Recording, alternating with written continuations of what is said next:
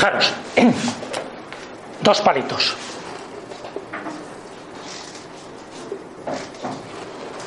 ¿Qué es eso? No digáis una cruz. Eso es un sistema de coordenadas. ¿Vale? Un sistema de coordenadas, como veis, con un palo vertical y otro horizontal. Estos dos palitos, el juego que va a dar. Ya veréis más o menos en esta hora, en la que más o menos nos vamos a involucrar en el mundo de la simbología y en concreto en este símbolo universal.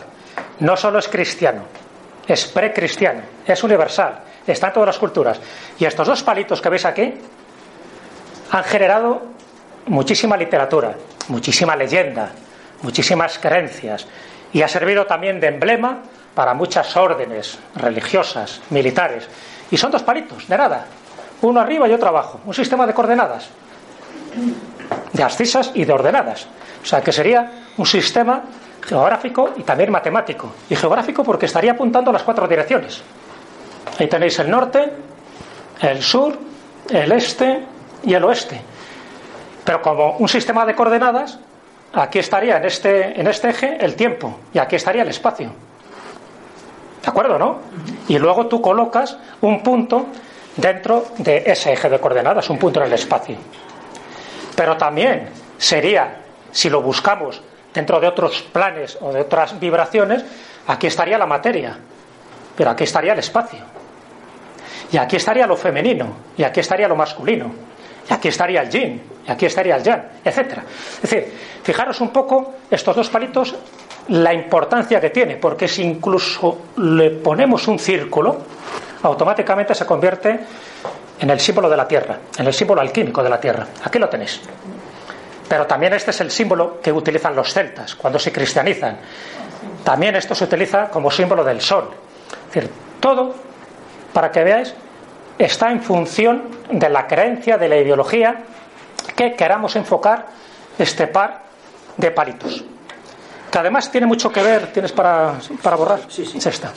Tiene mucho que ver con el principio de la creación. Fijaros, antes de entrar ya en materia y para que veáis una serie de cruces. En el fondo, este, este eje totalmente horizontal, ¿qué sería? La superdensidad, es decir, cuando no hay vibración. Y el otro palo sería cuando nos damos con la vibración máxima. ¿Qué quiere decir? Ya sabéis, las ondas, ¿cómo va? Es decir, estos ciclos por segundo, estos hercios por segundo, cuando son ondas de sonido, marcan esta frecuencia, esta cadencia vibracional. Cuando no hay vibración, se convierte en cero absoluto, la densidad absoluta. Y cuando está la máxima vibración, esta máxima vibración es la totalidad. Si juntamos las dos cosas, es decir, lo manifestado, la vibración entre lo, la nada y el todo, ¿qué estaríamos hablando? estaríamos hablando, es una de las de los nombres que daría los cabalistas a la Sof, lo innombrado, lo innominado. Otros dirían que es el Tao, otros dirían que es Dios. Es decir, que en el fondo, cuando hablamos de la vibración más nula, lo que había antes del Big Bang, a la vibración más absoluta, lo que nos encontramos son con dos ejes, que sería la cruz. O sea, fijaros en qué grado nos estamos moviendo. La gente piensa que la cruz es algo cristiano, es el instrumento de la crucifixión de Jesús. Pues son muchas más cosas. Y en este viaje es en el que quiero embarcaros, un poco con ese prólogo, que en el fondo es una introducción, quiero embarcaros un poco en lo que es la simbología de la cruz. Ya sabéis que eh, el símbolo, como palabra griega que viene de símbolo, es aquello que nos une, es decir, aquello que nos acerca con nuestra esencia más profunda. El símbolo es el lenguaje universal, es el que nos reconcilia con aquellos elementos que de forma empírica no tenemos unos datos específicos, pero al verlo, con independencia de la cultura y de la creencia que tengamos, nos está indicando un concepto, nos está, nos está indicando una verdad, mayor, menor, pero nos está dando un tipo de verdad. Y ese tipo de verdad que tiene que ver con el simbolismo, fijaros ahí todos los símbolos que tienen que ver con distintas religiones. Ahí tenéis desde, fin, desde el crismón hasta el jainismo, eh, tenéis por supuesto el budismo, el cristianismo, el islam. hay que conocer los símbolos, porque cada símbolo de alguna forma está unificando una ideología, una creencia, una doctrina. Entonces, saber de simbolismo es fundamental. Y dentro de los distintos símbolos, y algunos de ellos que identifican a religiones y otros a sectas, uno de ellos es el que prácticamente está en todas las salsas, está en todos los caldos, que es la cruz.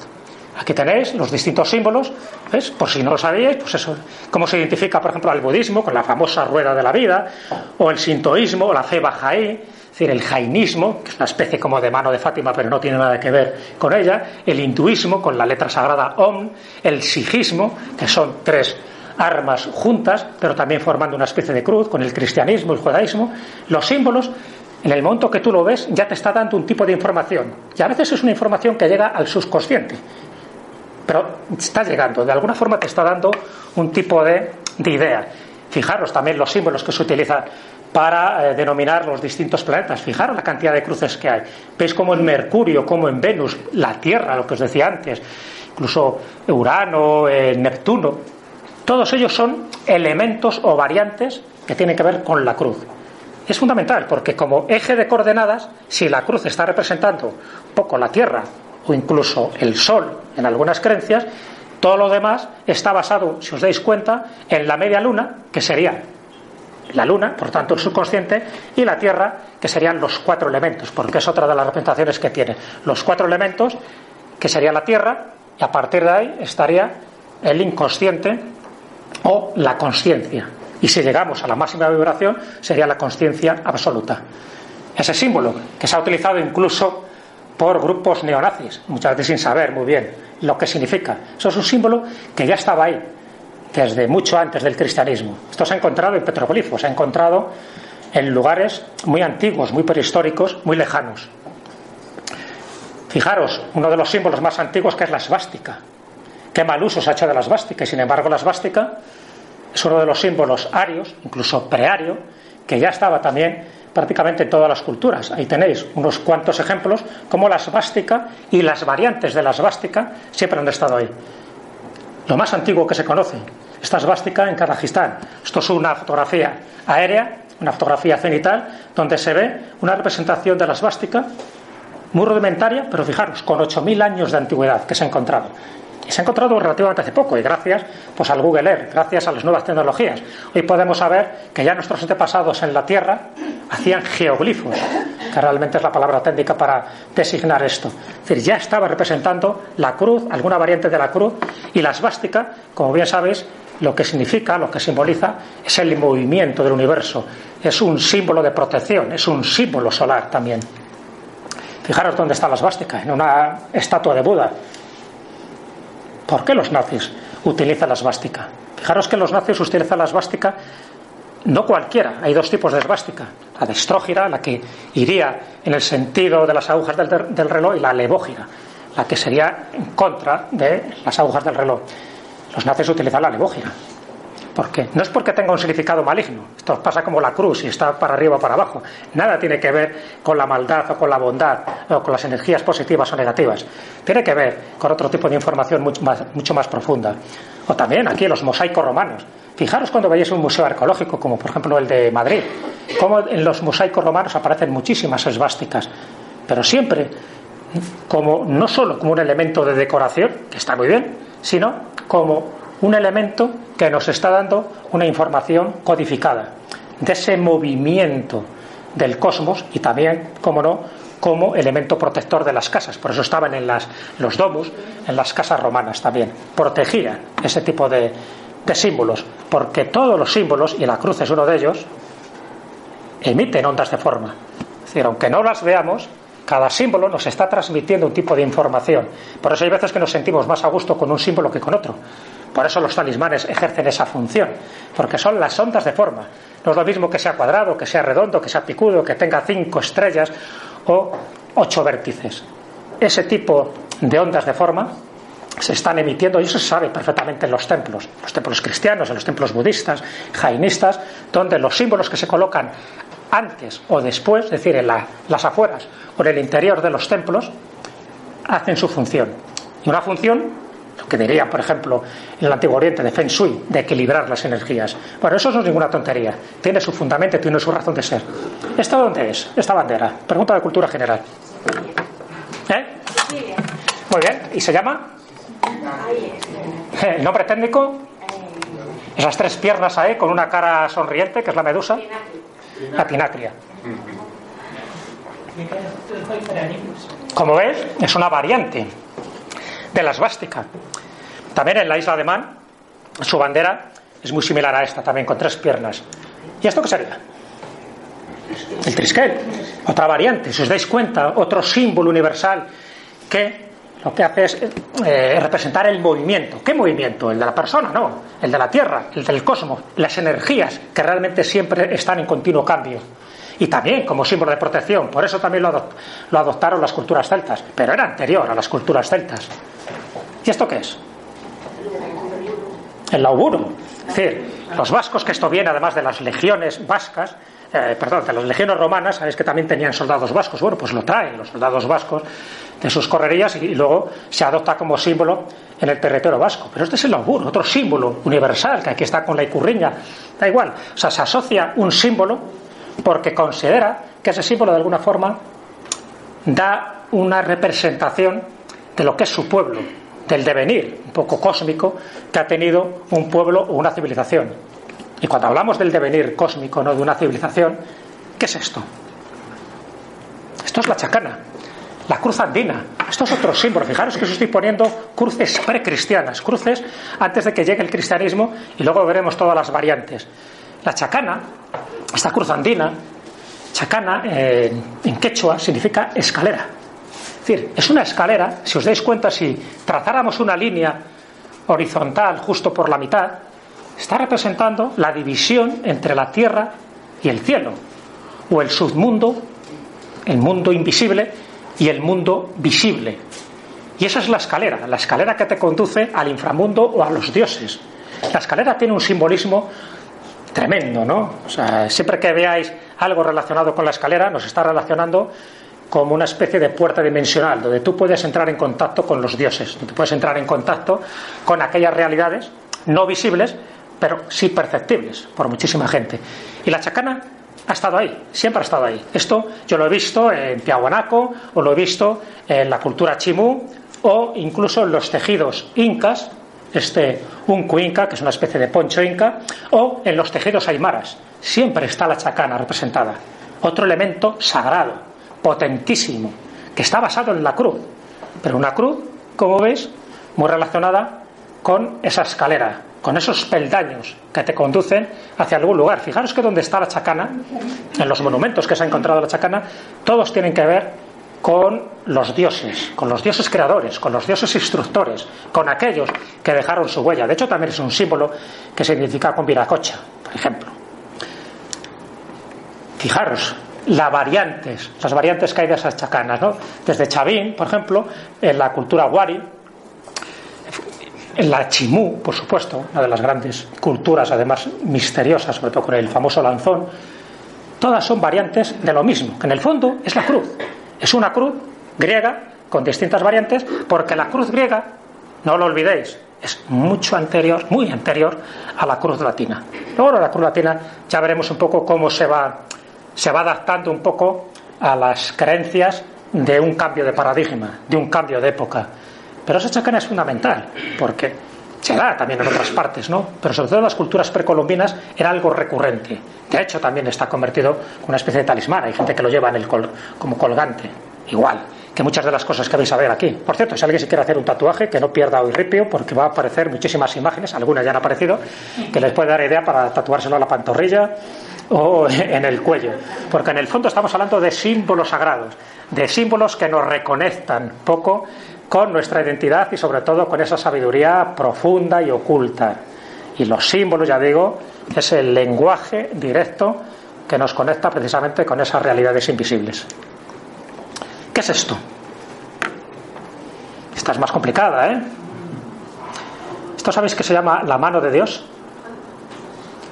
Esto lo utilizamos nosotros, cuando digo nosotros, con mis socios de Toledo y yo, para crear una asociación que se llama Anima Mundi, las rutas por la Iberia Mágica, y nos pareció que esto, que es un símbolo eslavo, eh, representaba muy bien. Este símbolo eslavo está haciendo referencia a la vida, pero también está haciendo referencia al fuego, también está haciendo referencia a la creación, a los cuatro puntos cardinales y a esas manos de Dios, es decir, ese Dios omnipresente que todo lo controla, pero que también ofrece, esta sería como los dedos, como los brazos, como las manos, te ofrece la ayuda y está de alguna forma representado en, todos los elementos que tú ves en la naturaleza. Porque en el fondo este símbolo es un símbolo cósmico, no está haciendo una asociación específica de una determinada creencia. Lo llaman un símbolo eslavo porque se ha encontrado mucho más allí, pero luego también fue adaptado por otro tipo de culturas posteriores como los vikingos. Pero estas manos de Dios en el fondo, luego, lo que posteriormente se representa como el ojo de Dios. En lugar de hacer manos, se representa como ese ojo que todo lo ve. Y ese ojo que todo lo ve está tanto en la iglesia cristiana como en los cultos masónicos. Pero aquí no. Aquí, antes de llegar al ojo, están las manos. Me pareció muy representativo, muy, muy potente, muy equilibrado y que de alguna forma, dentro de la sencillez, nos está marcando también el poder energético que tienen este tipo de símbolos. Creo que Nacho Ares sabe lo que es esto. y no solo Nacho, sino todos vosotros. La cruz ansada, la cruz egipcia, la cruz que está asociada a la vida.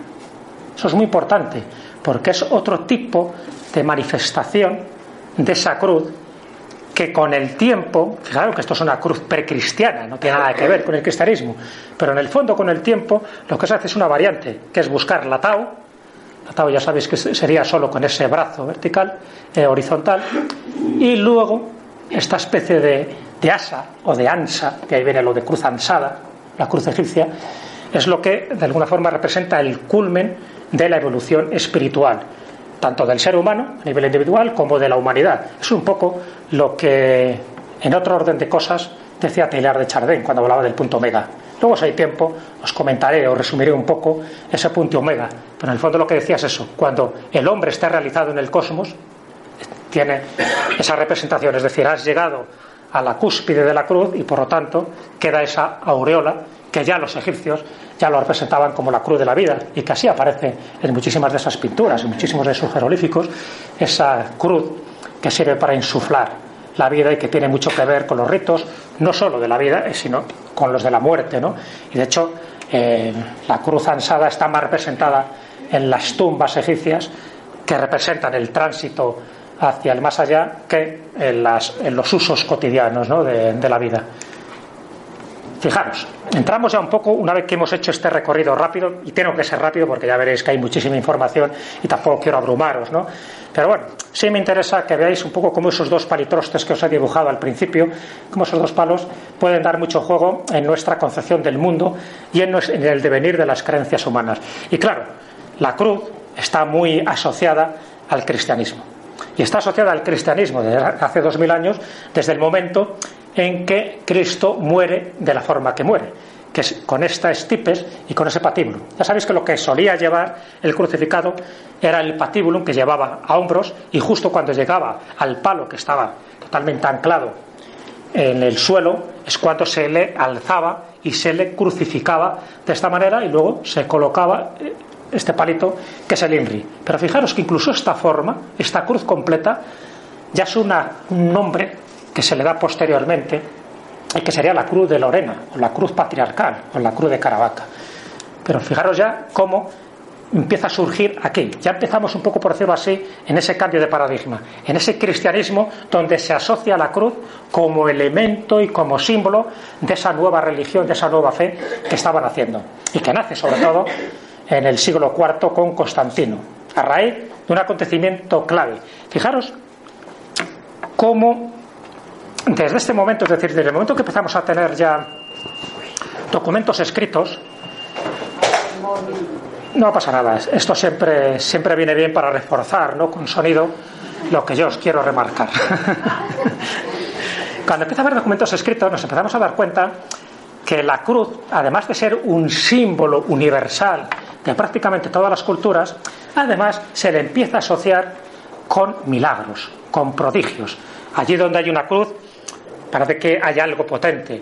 Desde el mismo momento en que la cruz se considera como símbolo del cristianismo. Acordaros, ¿cómo empieza la devoción a la cruz? Porque vale, vamos a aceptar que Jesucristo muere crucificado. Pero ¿por qué utilizar un símbolo de sufrimiento, un elemento de martirio, como es la cruz? ¿Por qué utilizarlo como un emblema que está representando una nueva religión que dicen que es de amor, que dicen que es de paz, de concordia? ¿Qué tiene que ver la cruz, el patíbulo y el estipes con toda la religión que está surgiendo?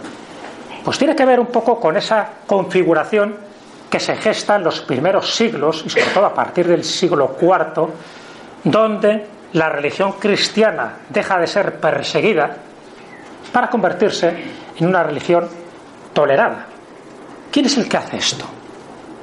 En un principio Constantino, el emperador, pero el que más, porque Constantino lo hace, aquí entra la leyenda, para que veáis, que es muy importante también porque eso nos da origen a otro de los grandes símbolos. Constantino, dice la leyenda, de no la historia, año 312 después de Cristo, batalla del puente Milvio, se la tiene jurada contra Magencio, que que también hay estas pajas, y entonces, pues, ¿cómo la arreglaban entonces? ¿Y ahora? Pues con guerras. Así que hay una confrontación en este puente Milvio, en Roma y gana Constantino. ¿Y qué dice la leyenda que gana Constantino? No porque sea más hábil, no porque tenga más tropas, no porque su estrategia sea mejor, sino sencillamente porque en el cielo aparece una cruz, un lábaro. Y eso es lo que insufla valor a sus tropas y eso es lo que él considera que es una señal divina para ganar esa batalla contra Magencio en el puente Milvio. Y a partir de ese momento, ese lábaro se convierte en el estandarte de las tropas de Constantino. Si a eso lo sumamos que su madre, Santa Elena, le dio por encontrar todas las reliquias posibles de la época de la pasión y muerte de Jesucristo, y fijaros que estamos hablando del siglo IV, ya han pasado unos cuantos siglos desde ese acontecimiento histórico de la muerte de Jesucristo. Pero, por ciencia infusa debía ser, va encontrando cosas. Encuentra muchas reliquias y una de las reliquias principales es la cruz. Pero encuentra tres cruces. Claro, cuando encuentra tres cruces dice, ya está, esto es fácil, es la cruz de Cristo y la cruz de los y las dos cruces de los ladrones. Pero ¿cómo sé cuál es la cruz auténtica? ¿Cómo sé yo cuál es la verdadera? La que yo tengo que adorar, la que tengo que trocear para convertirlo en un crucis y mandarlo a toda la cristiandad. ¿Qué se le ocurre a Santa Elena? Pues dice, bueno, coge un moribundo y le va colocando en cada cruz. Dice, eh, donde sane, esta es la cruz buena. Entonces, claro, le colocan una cruz, no le pasa nada, le colocan no le pasa nada, y en la cruz supuestamente auténtica, el moribundo sale cantando ahí unas bulerías. Dice, este es, date. Es así. Lo cuento de forma un poco chistosa, pero esto es lo que nos dice la leyenda. Esa es la invención de la cruz, como así se llama. Y de hecho la invención de la cruz tenía una fiesta, que es el 3 de mayo.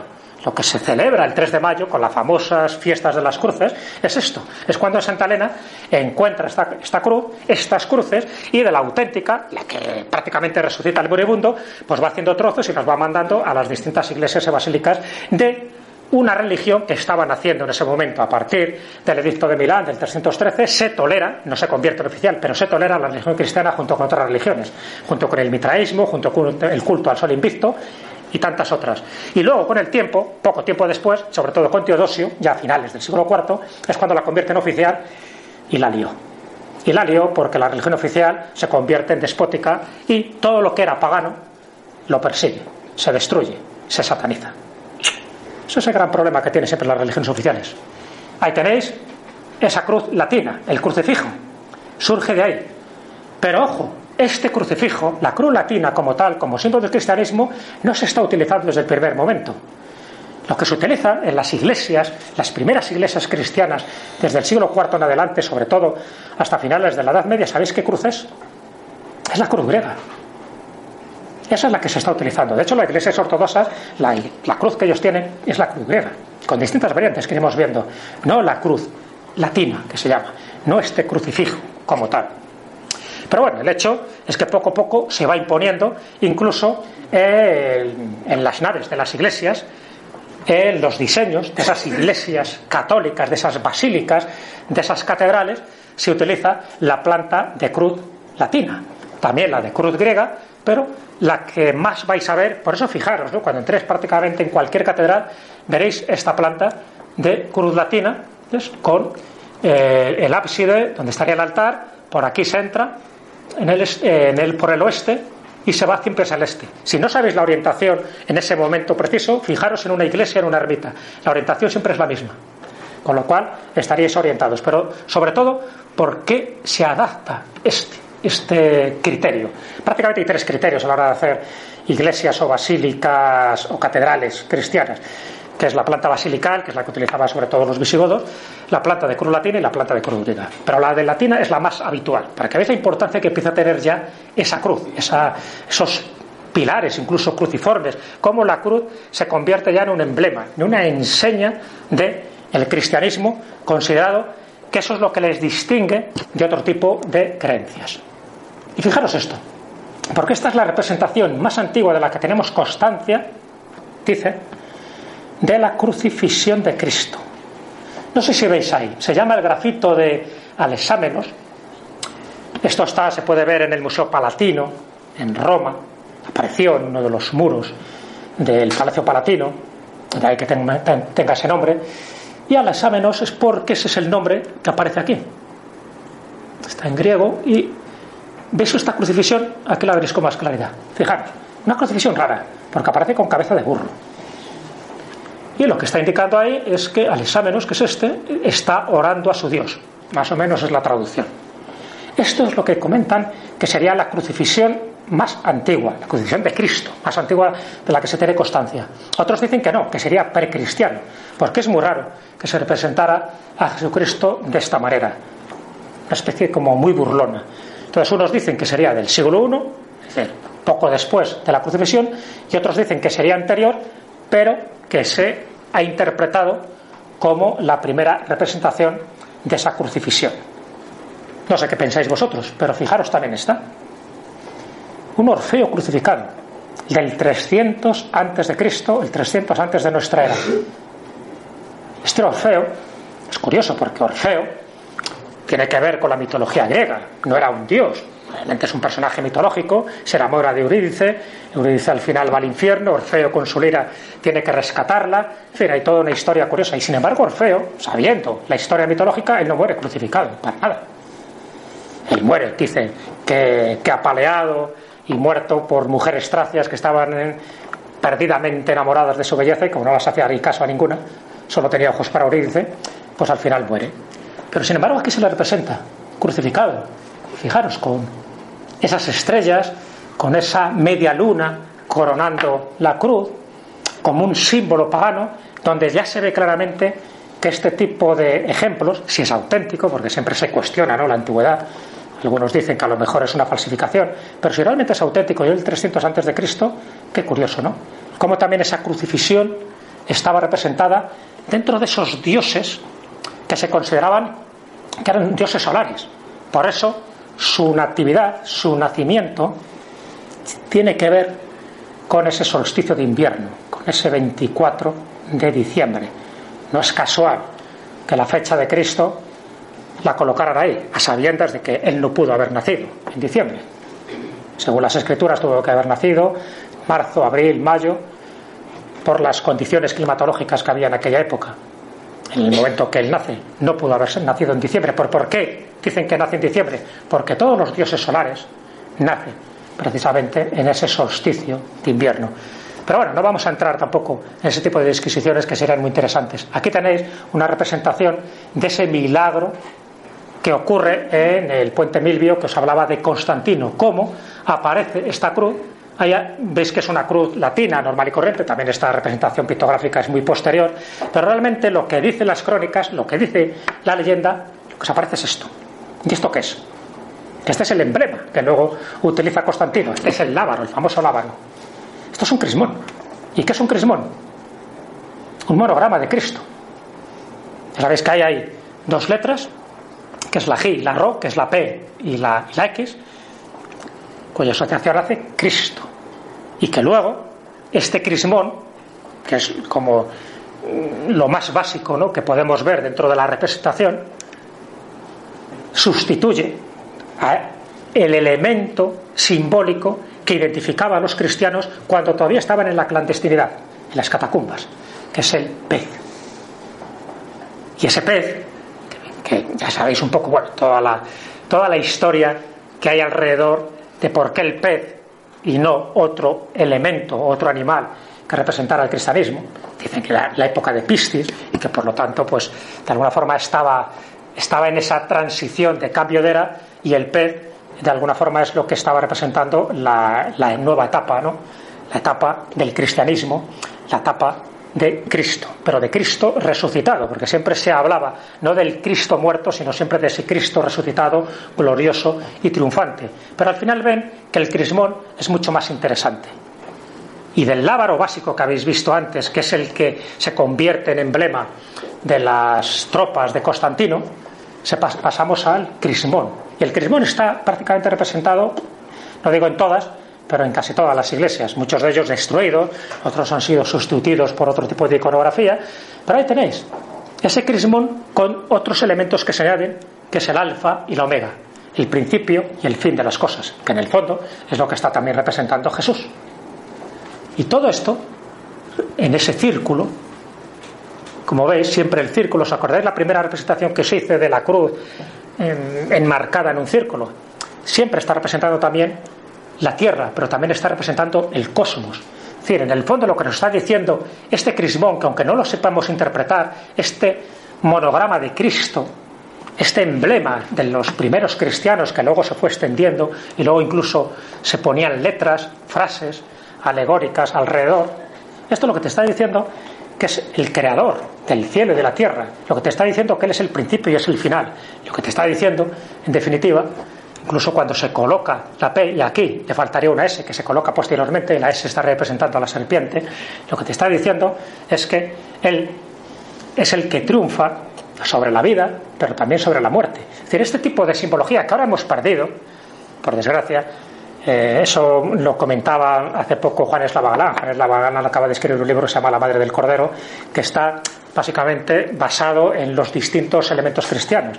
Y él me comentaba, y así lo comentábamos también en el programa de la Escuela de la Brújula, que le llevamos como invitado, él comentaba que qué pena, ¿no? Claro, las nuevas generaciones, cuando entran en una iglesia, sea la que sea, en una catedral, en una basílica, en una ermita, no entienden prácticamente nada, porque desconocen prácticamente el simbolismo cristiano.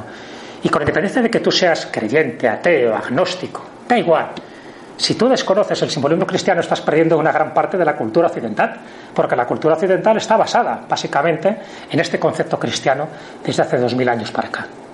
Entonces, lo aceptemos o no lo aceptemos, nos guste o no nos guste, el hecho es que estos símbolos forman parte de nuestra historia, de nuestro devenir cultural y, por supuesto, de nuestra espiritualidad. Por eso es bueno conocer un poco esta simbología que está relacionada con estos primeros años cristianos y por qué se adopta la cruz con distintas variantes como emblemas de ese Cristo resucitado y de ese Cristo poderoso que en definitiva nos está diciendo con todo este tipo de representaciones dentro de la teología cristiana que es la única vía para poder salvarte, que la única redención llegaría a través de este tipo de elementos simbólicos. ¿Y esto qué sería? Fijaros, estamos hablando de esas primeras cruces que se están utilizando. Ya veis que no se está utilizando todavía la cruz latina, el crucifijo. Está la cruz visigoda. Estamos hablando de la época goda. Sabéis que los godos eran cristianos. Primero fueron arrianos y luego se convierten al catolicismo, pero eran cristianos. Y la cruz visigoda es esta. La cruz que se encuentra, por ejemplo, en el Tesoro de Guarrazar o las distintas cruces votivas que se encuentran también en Torredón Jimeno, en Jaén, con los distintos hallazgos de tesoros visigodos. Esta cruz luego es la que sirve posteriormente, y aquí entra otra vez la leyenda, de nuevo entra el milagro, pero es la que influye, igual que influyó a Constantino en el siglo IV, influyó a otro personaje justo cuando llega la invasión musulmana en el 711 y pasa lo que pasa. ¿Qué ocurre? Que empieza la reconquista. Y en la reconquista, ¿quién es el protagonista de la primera batalla? Que se puede decir que es el pistoletazo de salida de esa reconquista. Pelayo. Pelayo. ¿Y qué ocurre? Cuando Pelayo, que tenía cuatro muertos de hambre, ahí en Covadonga, es capaz de vencer a las tropas de Alcama, ¿no? a las tropas sarracenas, que les doblaban en número. Dice la leyenda que aparece esto, una cruz, la cruz de la victoria. Por cierto, el emblema, el símbolo de la bandera del Principado de Asturias. Fijaros lo importante que son los símbolos. O sea, con independencia de que creamos o no creamos que esta leyenda es auténtica, la Cruz de la Victoria, igual que la Cruz de los Ángeles, la podéis ver dentro de la Catedral de Oviedo, lo que formaba parte de esa arca santa. Pero con independencia de que creamos o no, no estamos aquí hablando de la veracidad de estas leyendas, lo que estoy remarcando es la importancia que tiene el símbolo para ganar una batalla, para leccionar, a, en este caso, a las huestes cristianas, para pensar que el cielo está a favor tuyo, para pensar que ese tipo de signos es algo más que un trozo de madera, que lo que está representando es toda una cosmovisión de lo que tienes que hacer o no tienes que hacer. Y si encima, dentro de una batalla, dentro de un momento traumático, dentro de un momento clave y bélico, como te estás jugando la vida, pero no solo te estás jugando la vida, sino estás jugando pues con una forma de pensamiento, ¿no? Que te la intentan erradicar con la invasión, esto era más que una cruz. Luego se añade posteriormente el alfa y la omega. Pero esa cruz que dice que aparece en los cielos y que además está muy relacionada con la Santica, con la Virgen de Covadonga, con la Santina, todo esto tiene que ver precisamente con el momento clave en el que empieza esa reconquista, que algunos cifran en el 722, que hay variantes de esa, de esa fecha, ¿no? Pero lo importante es que Asturias se ha adueñado de un símbolo que para él es fundamental, igual que otros países, y luego lo contaré, se han adueñado de cruces como emblemas para sus escudos, para sus banderas, para sus símbolos más poderosos y más sagrados. Porque no se puede entender la cultura de algunos países, de algunas naciones, de algunas regiones, sin entender el componente espiritual que tuvieron en sus orígenes. Y aquí vamos a entrar ya en distintas cruces dentro del ámbito cristiano. ¿Qué cruz es esta? Está fácil. San Andrés. Claro. Entonces esta cruz de San Andrés, la famosa aspa, tiene que ver porque, según la leyenda, siempre hablamos de la leyenda, a San Andrés le crucifican de esta guisa. Y la cruz de San Andrés es muy conocida, es muy utilizada. Por ejemplo, esto. Esto sabéis que ha sido la bandera de España hasta 1845 más o menos. Esto era, antes de la, de la bandera de España que conocemos tradicionalmente, aunque luego fue cambiada un poco en la, en la, en la Segunda República, no en la primera, en la Segunda República. Pero esta era la bandera. Esta es el aspa, o la cruz de San Andrés, o la cruz de Borgoña. Y muy importante, porque esto se empieza a adoptar, y esto es lo que estaba en todos los pabellones marítimos, en todos los barcos, en los, como bandera en los castillos, es decir, este era el emblema de las tropas españolas durante muchísimo tiempo, incluso ahora en, las, los alerones del ejército del aire, de los aviones del ejército del aire, está también el aspa de San Andrés, incluso en el escudo real de, del monarca, del actual y de los anteriores, también está el aspa de San Andrés. El problema es que ya sabéis que luego los requetés durante el franquismo se lo apropian y mucha gente se cree que esto es un símbolo de extrema derecha. Igual, que piensan que la esvástica es nazi. Que es un poco ignorancia, por eso es bueno saber los orígenes, saber dónde procede. Esto procede, el que lo trae, esto ya lo, lo utilizaba, por ejemplo, en Juan Sin Tierra, ¿no? en sus batallas, por ahí, en fin, el famoso hermano de Ricardo Corazón de León. Pero el que lo trae, básicamente, es Felipe el Hermoso. Cuando Felipe el Hermoso se casa con Juana I de Castella, con Juana la Oca, trae a su guardia de corps, a, a sus soldados borgoñeses y el emblema que tenían era este. Por eso se llama la Cruz de Borgoña, que es el aspa de San Andrés. Y esto se convierte ya en un poco en el símbolo que identifica un poco a las tropas hispanas. Y luego, efectivamente, lo adapta su, su hijo Carlos I. Y ya a partir de Carlos I, Carlos, eh, Felipe II, Felipe III, todo el mundo, ¿no? Este es el aspa de San Andrés. Fundamental porque ha sido más tiempo bandera de España esta que la roja igualdad que tenemos actualmente. Que nada siglo y medio. Sin embargo, esta tiene mucho más de tres siglos. Entonces, bueno, es importante saberlo porque se convierte, ya digo, en un. Bueno, también lo, por supuesto, en otros lugares también se utiliza este aspa, ¿no? Incluso también en Gran Bretaña. Pero la que más se utiliza es esta, que es la cruz de San Jorge. Esta cruz de San Jorge que es eh, un poco el emblema, ya sabes, eh, de Inglaterra, pero también en Génova se utiliza, y casi siempre la cruz San Jorge, que también, por ejemplo, está en el escudo de Sobrarbe, que luego ese escudo de Sobrarbe está en el escudo de Aragón, la cruz San Jorge casi siempre hace alusión a un milagro, al milagro de San Jorge. San Jorge, caballero de la Capadocia, le da por intervenir siempre en unas cuantas batallas, siempre a favor de las huestes cristianas. Entonces, allí donde aparece San Jorge, tomando partido por los cristianos y machacando a los infieles, a los sarracenos, luego se adopta como emblema en la cruz o en su escudo heráldico la cruz de San Jorge. Entonces, casi siempre que veáis una cruz de San Jorge, si analizáis un poco su origen y su historia y su leyenda, veréis que hay un milagro por medio. Igual que lo hizo Santiago Apóstol, machacando por ahí unos cuantos. La leyenda, ya digo, no entremos en la veracidad, pero sí entremos en lo potente que es la leyenda y sobre todo cuando esa leyenda va asociada a un símbolo, como este. Volvemos a otra crucifixión, otro símbolo importante. Aquí estamos hablando de San Pedro. Que él dijo que le crucificaran boca abajo porque no era digno de ser crucificado como su maestro. Y entonces, como emblema, símbolo, como cruz de San Pedro es esta. Pero ¿qué ha ocurrido con esta cruz? Que algunos satánicos han dicho, uy, esta es la nuestra. Porque como es una inversión, ya sabéis que las creencias satánicas es lo que diga la Iglesia Católica, pero al revés. Siempre, la inversión de los valores. Entonces, esta pobre cruz de San Pedro se ha convertido en una cruz satánica, pero eso es muy posterior. Antes no era así considerada. Pero si queréis ver la cruz satánica de verdad, la buena, la poderosa, no es esta. Esta es una cruz Mindundi. Es esta. ¿Esta la conocíais? Fijaros lo que intentan hacer. Esto es una especie de, de símbolo muy esquemático del sulfuro, del azufre. Fijaros, el azufre, demonio, Satán. Y con una cruz de Lorena, lo que os decía, el pequeño travesaño donde estaría el INRE y el otro travesaño clásico, con el infinito. Pero es que este infinito, para esos cultos satánicos, sería el escroto. Y no especifico más. Con lo cual, fijaros qué burla se está haciendo con una cruz justo encima de unos atributos genesiacos. Estoy yo muy culto hoy. y ya puestos a buscar cruces extrañas, fijaros la que les regaló Evo Morales. ¿conocías esta, esta foto? Mira cómo se queda el papá, como diciendo, recojo la cruz o le doy con él. ¿Qué hago? Fijaros qué sincretismo, más curioso.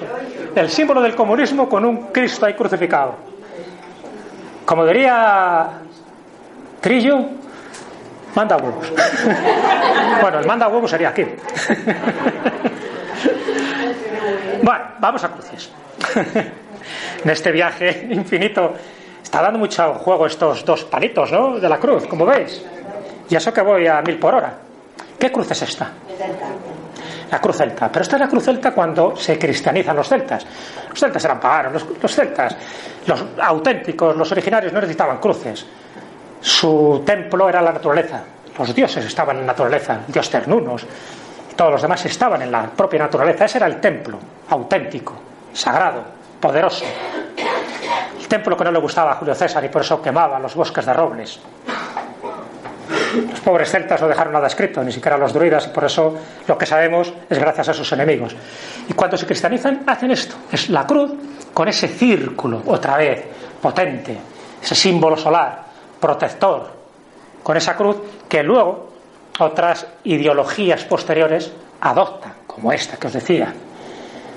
Esta es muy de, neonazi, muy de extrema derecha, que nada tiene que ver con la cruz originaria, pero que sin embargo, ya veis que hay grupos que adaptan una cruz como la de San Pedro como cruz satánica o esta cruz celta como sus emblemas, en este caso fascistoides, que rehuyen y de alguna forma traicionan lo que es el pensamiento mágico original que tenía la cruz.